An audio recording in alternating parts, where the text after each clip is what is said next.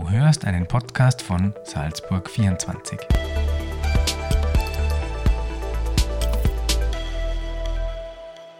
Servus, liebe Leute. Passend zu unserem 15-Jahres-Jubiläum steht ein neuer Sport-Podcast an.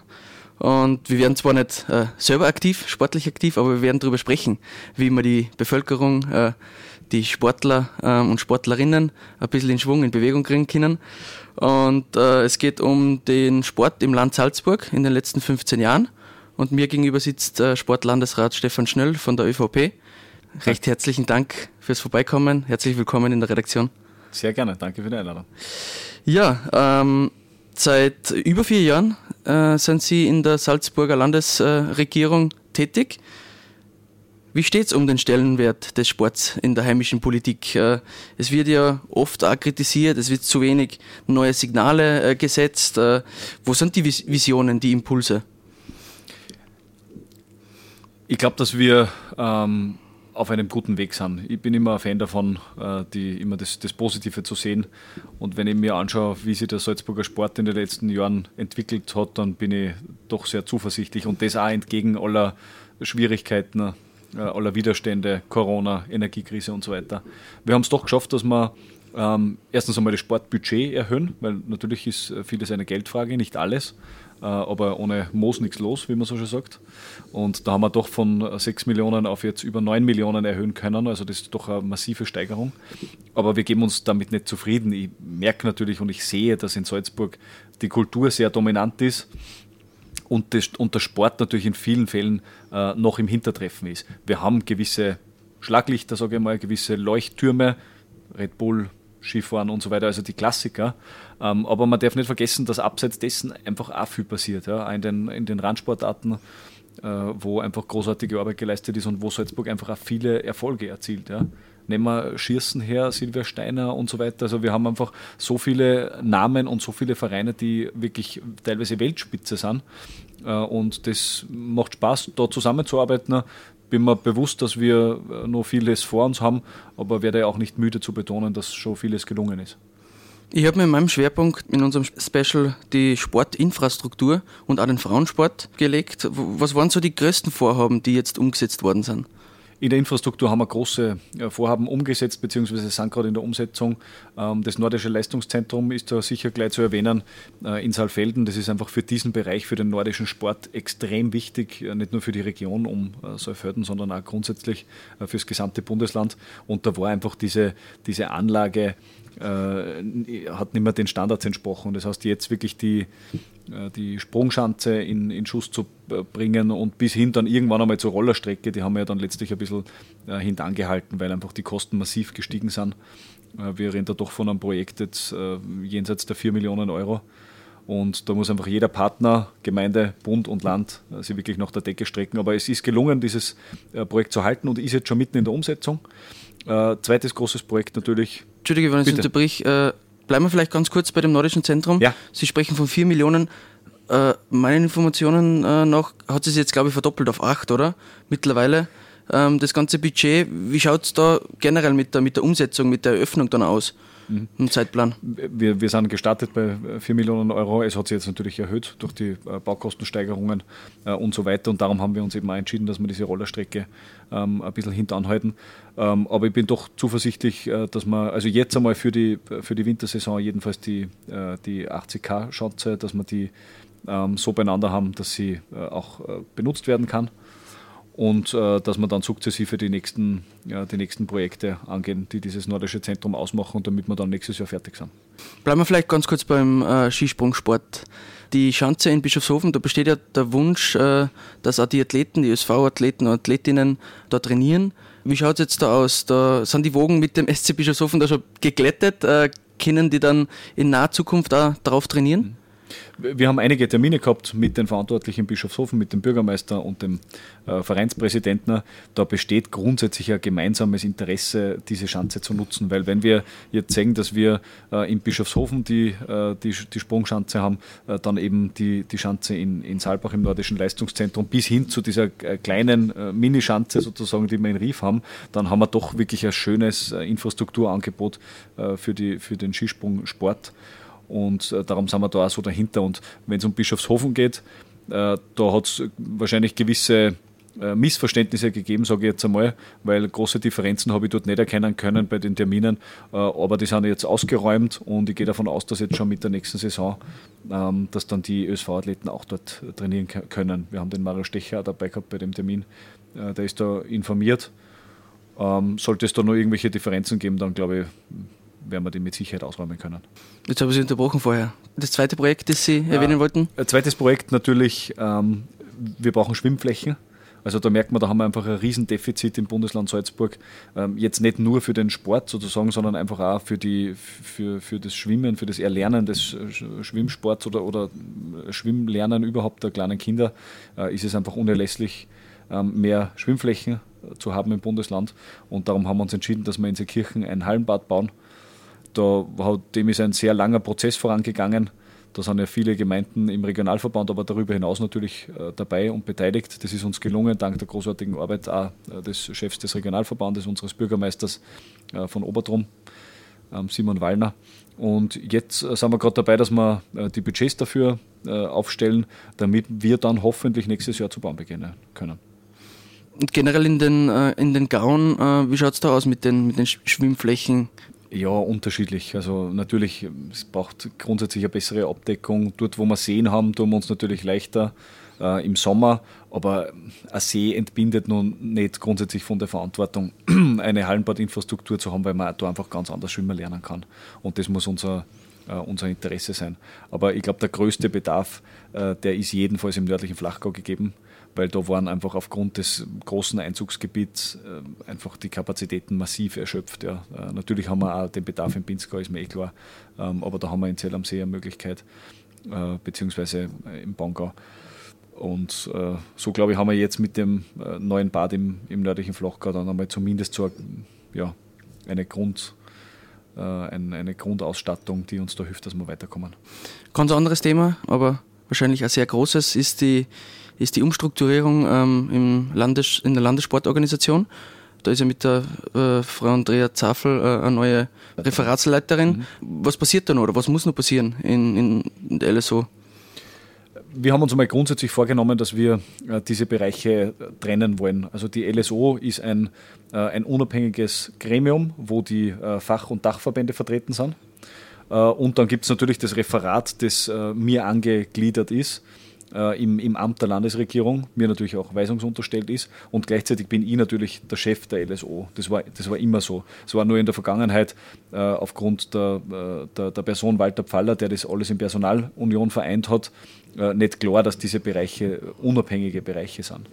Ähm, und darum ähm, sind wir halt jetzt auch bemüht, äh, dass wir diese, diese Bereiche wieder, wieder auftrennen, um da einfach eine sauberere Abgrenzung zu haben letzten Endes.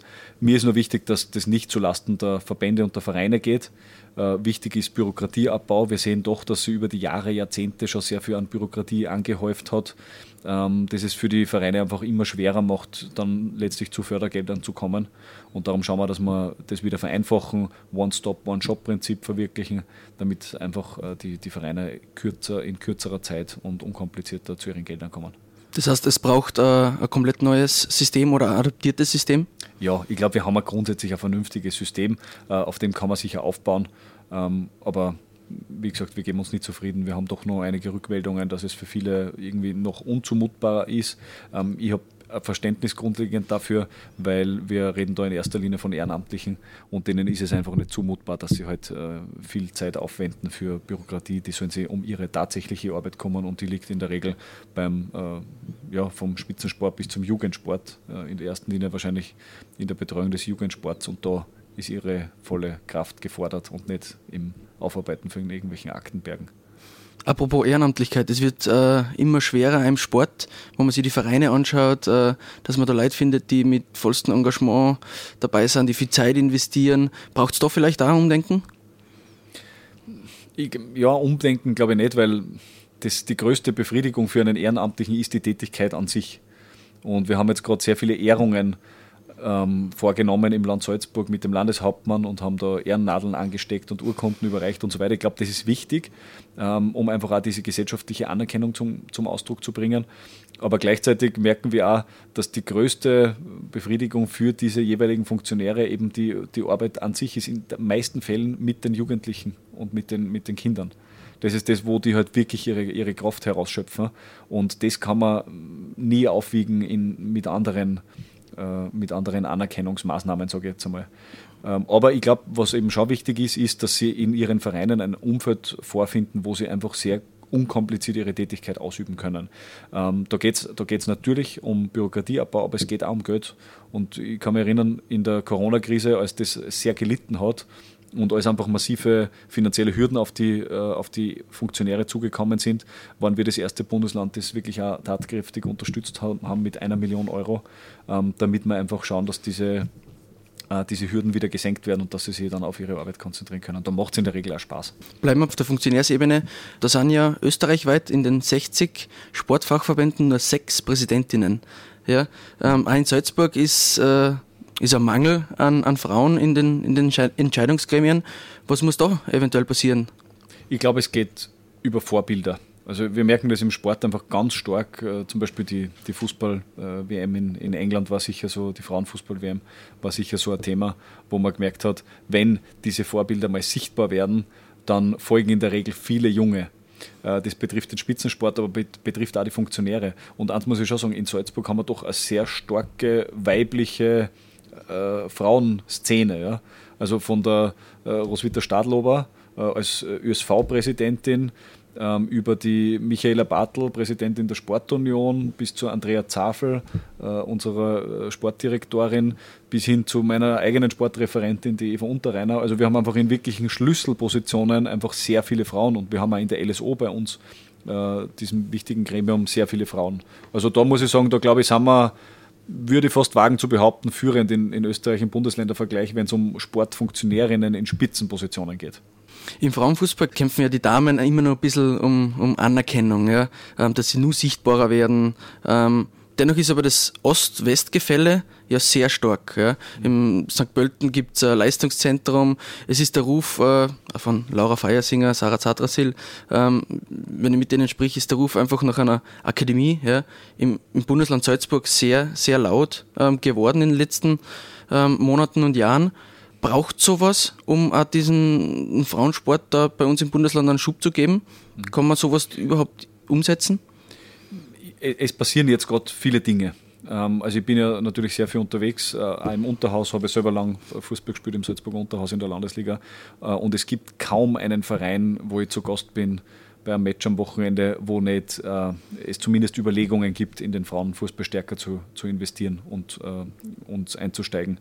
Bergheim ist da natürlich führend. Da war jetzt auch gerade unlängst super, was dort passiert äh, unsere Damen in der Bundesliga. Und ich glaube, dass man auf dem aufbauen muss und einfach auch flächendeckend über Salzburg äh, den, den Frauenfußball aus, äh, ausrollen kann und muss. Also wir, wir werden das auch unterstützen. Ich habe das auch schon gesagt, also wir haben im Budget vorgesorgt, um einfach auch Schwerpunkte im Frauenfußball zu setzen. Das heißt, wenn es da Interessen gibt, dann ähm, äh, direkt an mich wenden und wir werden dann schauen, dass wir gemeinsam einfach das Potenzial heben. Wichtig ist nur, dass wir einfach auch an der Basis starten. Also ich glaube, man kann nicht äh, Top-Mannschaften einfach so äh, aus dem Boden stampfen, sondern man braucht einfach eine kritische Masse an jungen Mädels, die Fußball spielen. Darum sind die Vereine so wichtig und die müssen jetzt langsam begleitet werden in dieser Transformationsphase, dass wir da am, äh, sozusagen unten an der Basis äh, viel Potenzial haben, aus dem wir dann letztlich auch die Spitze äh, herausschälen können blickt man dann zu den Männern, aber wir bleiben beim Fußball und bei der Infrastruktur, ist immer wieder jetzt Thema gewesen. Stadion in der Stadt Salzburg, äh, Heimstätte für die Austria, jetzt hat es Demos gegeben, es hat Vorschläge gegeben, wie man das äh, ähm, eventuell umsetzen kann. Letzt, in den letzten Wochen ist auch immer wieder Grödig ähm, als Ausweichstätte genannt worden. Wie schaut es denn da aus? Ist es das realistisch, dass da eine Lösung gefunden werden kann? Mir ist wichtig, dass alle Verantwortlichen dort eingebunden werden, weil das war, glaube ich, in der Vergangenheit, in der jüngsten Vergangenheit zu wenig der Fall. Ähm, da muss äh, der Verein Grödig mitsprechen mit den jeweiligen Verantwortlichen, da muss die Gemeinde mitsprechen äh, und natürlich ähm, die Verantwortlichen der Austria. Also da mal an einen Tisch zu kommen und einmal da Möglichkeiten überhaupt auszuschöpfen, ist wahrscheinlich einmal das Sinnvollste. Äh, wir werden niemand zu seinem oder ihrem Glück zwingen. Ähm, aber das Thema ist natürlich schon, wir haben ein Stadion in Waldsitzenheim, wir haben ein Stadion in Grödig. Äh, ich glaube, es ist schwierig zu argumentieren, äh, im Zentralraum noch ein Stadion zu bauen, sage ich ganz ehrlich, weil damit einhergehen ja nicht nur äh, die Kosten des Baus, sondern damit ist Verkehr verbunden. Ich bin auch Landesrat für Verkehr. Ähm, damit sind einfach verschiedene Auswirkungen verbunden, die man jetzt nicht ganz vergessen darf. Und darum ist es einfach wichtig, da wirklich ein Gesamtkonzept zu entwickeln, ähm, so damit jeder eine ordentliche Sportinfrastruktur hat, auf der er auch seinen Sport ausüben kann. Ja. Ähm, aber wir haben in unserem Bundesland sehr, sehr viele Fußballplätze. Wir haben auch genügend Stadien, ist meine Meinung. Ähm, wir haben hingegen bei anderen Sportorten fast überhaupt keine Sportinfrastruktur. Wir haben auch zu wenig Hallen, äh, wir haben, wie gesagt, zu wenig Schwimmflächen, wir haben zu wenig Eisflächen und so weiter. Also die Dinge kosten unheimlich viel Geld, das ist eh bekannt. Ähm, darum müssen wir da irgendwo priorisieren und meine Priorisierung im Bundesland heißt jetzt einmal Schwimmfläche herstellen, die heißt Eisflächen, in Eisflächen investieren. Wir haben viel zu wenig Tennisplätze. Wir haben unheimlich viele Leute, die Tennis spielen, aber viel zu wenig Tennisplätze. Darum arbeiten wir jetzt gerade intensiv an, äh, an neuen Tennishallen. Köstendorf äh, ist ja bekannt, ist auch so ein Thema, wo wir investieren wollen in eine neue Tennishalle. Und so glaube ich, so kommen wir jetzt schon voran. Also wenn ich mir anschaue, was jetzt in den letzten vier, viereinhalb Jahren passiert ist, dann glaube ich, lasst uns das ganz zuversichtlich in die Zukunft blicken. Sie haben ganz äh, zu Beginn des Gesprächs äh, erwähnt, dass Salzburg Leuchtturmprojekte braucht. Wenn man jetzt aber ein bisschen genauer hinschaut, ist in Salzburg außer den Winterweltcups äh, sehr wenig präsent. Ja? Woran liegt denn das, dass großteils äh, nur Events von, von also Privatinitiativen dann auch stattfinden? Ich teile die Einschätzung nur bedingt, weil, wenn ich mir anschaue, wir haben den Davis Cup nach Salzburg geholt, Tennis. Es war eine großartige Sportveranstaltung. Äh, wir haben letztens die das Challenger-Turnier gehabt, wo der Dominik Thiem gespielt hat. Äh, das ist aus allen Nähten geplatzt. Wir haben auch durch Sponsoren äh, finanziert? Natürlich, alles ist am Ende irgendwo mit privaten. Also es ist immer eine Kofinanzierung zwischen privaten und öffentlichen Hand. Äh, es läuft nirgends anders. Es geht nicht. Also die großen Sportevents werden im, im, auf der ganzen Welt nur von privaten Initiativen geschultert, außer vielleicht in Katar und Russland und weiß ich nicht wo. Ja. Aber in, äh, in äh, westlichen Demokratien äh, dort gibt es immer in Wahrheit äh, eine, eine private Initiative, die dann kofinanziert von der öffentlichen Hand wird.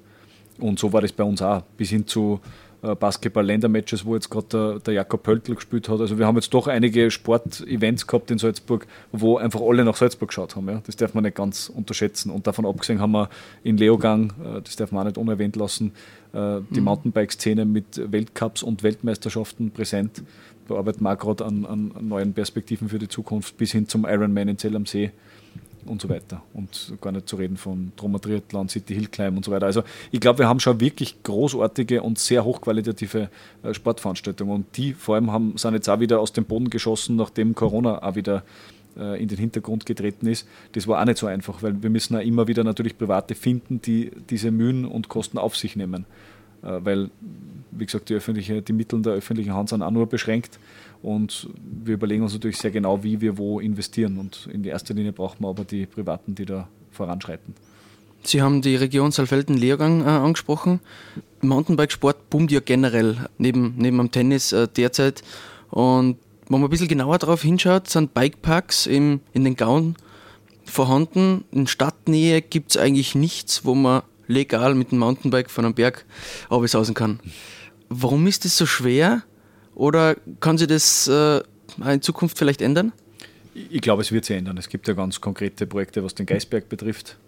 Äh, da glaube ich, kommen wir zu einer, zu einer gemeinsamen Lösung mit der Stadt Salzburg und den Verantwortlichen am Geisberg.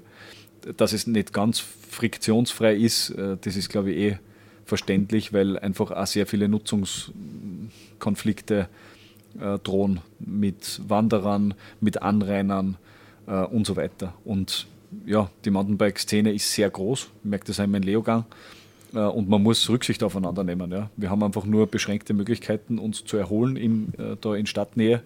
Und äh, wenn das sozusagen alles von, von den Mountainbikern genutzt wird, dann werden wir ein Problem kriegen mit Anrainern, werden wir ein Problem kriegen mit normalen Wanderern, mit Leuten, die spazieren gehen, die anderweitig den Berg nutzen wollen soweit es denn möglich ist. Und darum wir, sind diese Konzepte nicht ganz trivial in der Umsetzung. Aber ich glaube trotzdem, dass, man, dass es gelingen wird.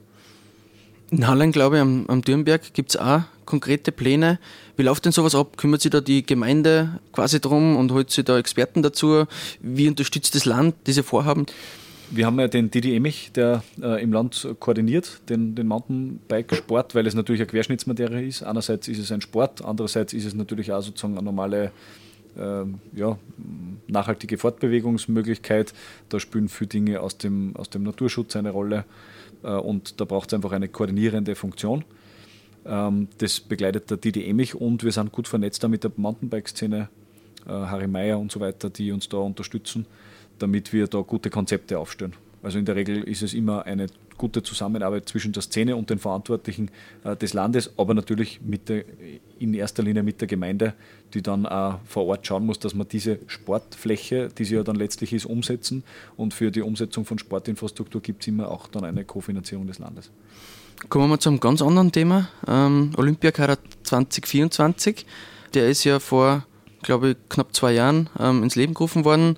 Die Sportler kriegen 500 Euro im Monat plus, äh, ich glaube, 1000 Euro im Jahr oder so für trainingsbegleitende mhm. Maßnahmen. Genau. Jetzt heißt es in einem Schreiben von Ihnen, dass äh, das Budget nicht aufgestockt werden kann. Das bedeutet ja im Umkehrschluss, es werden keine neuen Sportler oder Sportlerinnen dazugenommen. Warum? Wir haben jetzt insgesamt 27 Sportler in der Betreuung. Das sind wesentlich mehr, als wir uns eigentlich ursprünglich vorgenommen haben. Mhm. Wir haben einmal, meine Idee war mal zwischen 10 und 15 äh, und dann haben wir gesehen, es gibt so viele Talente, dann waren wir irgendwann bei 20 und mittlerweile sind wir bei 27, ähm, die wir betreuen. Und das ist natürlich schon eine enorme Summe. Und, und wie gesagt, wenn man die alle mit 500 Euro, beziehungsweise im Perspektivenkader mit 250 Euro äh, unterstützt, dann kommt da ganz, was, ganz schön was zusammen. Also monatlich 500 Euro und dann aufs Jahr gerechnet natürlich und dann inklusive dieser 1000 Euro äh, nur für andere Zwecke. Das heißt, ähm, wir schauen, dass wir jetzt die Gruppe, die wir haben, bestmöglich weiterentwickeln.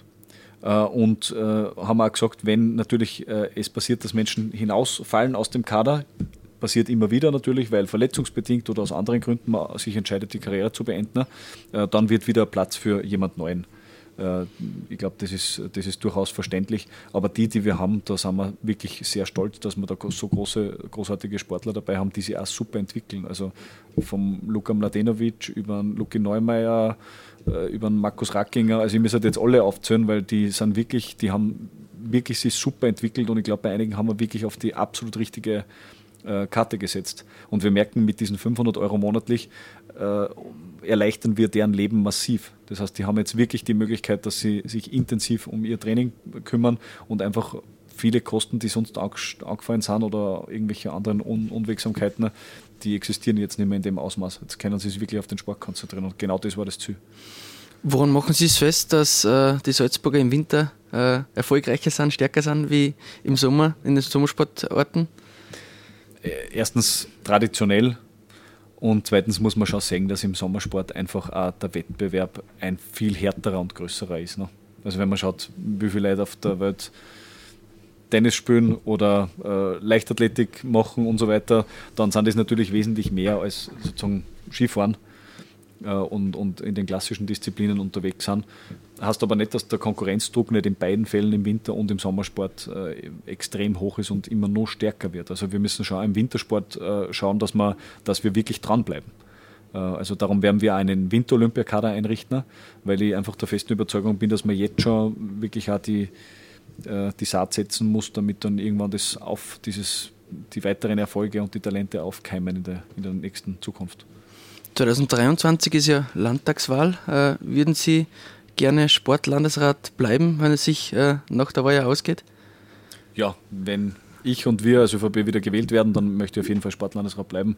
Wir haben doch noch sehr viele Projekte in der Pipeline und ich glaube, die, die Leute, das habe ich zumindest gemerkt äh, bei meinem Amtsantritt vor, vor jetzt mittlerweile fast viereinhalb Jahren, äh, dass die Leute wirklich, sie wollen einen Ansprechpartner. Also sie wollen wen, der sich wirklich um den Sport kümmert ich komme natürlich aus dem Sport aufgrund meiner eigenen äh, sportlichen Vergangenheit, sage ich mal, und, und auch aus der Sportorganisation. Ich war ja doch im, im Nationalrat Sportsprecher äh, für unsere Fraktion und da ist einfach auch gewisses Wissen gefragt. Ja. Das ist viel, in vielen Bundesländern und auf Bundesebene ist der, ist der Sport oft so ein Beiwagerl, ähm, das halt immer zu anderen Ressorts sozusagen irgendwo mitlaufen muss Ich habe natürlich mit dem Verkehr und mit der Infrastruktur auch ein sehr großes Ressort, das mich intensiv beschäftigt, das ist eh bekannt, aber ich wende mindestens genauso viel Zeit und vor allem genauso viel Energie auf für den Sport, weil ich einfach sehe, wie viel äh, Betreuung und wie viel Initiative der Sport braucht. Also die, die Infrastruktur im Sport jetzt ins nächste äh, Zeitalter zu, zu transferieren, das ist echt ein Kraftakt. Ja. Die Dinge passieren nicht von selber. Äh, es passieren viele Dinge, Gott sei Dank, von selber, aber ich glaube, da ist in der Sportpolitik sind wirklich auch große Entscheidungen in der nächsten Zeit gefragt und die möchte ich jedenfalls treffen. Zu allerletzt, also zum Abschluss, was wünschen Sie sich für den Salzburger Sport für die Zukunft? Ich wünsche mir, dass er sich weiterhin gut entwickelt. Ähm, ich wünsche mir auch gesamtgesellschaftlich auch mehr Bewusstsein für die Wichtigkeit des Sports, auch im Sinne der Gesundheit für die Kinder, für die Jugendlichen.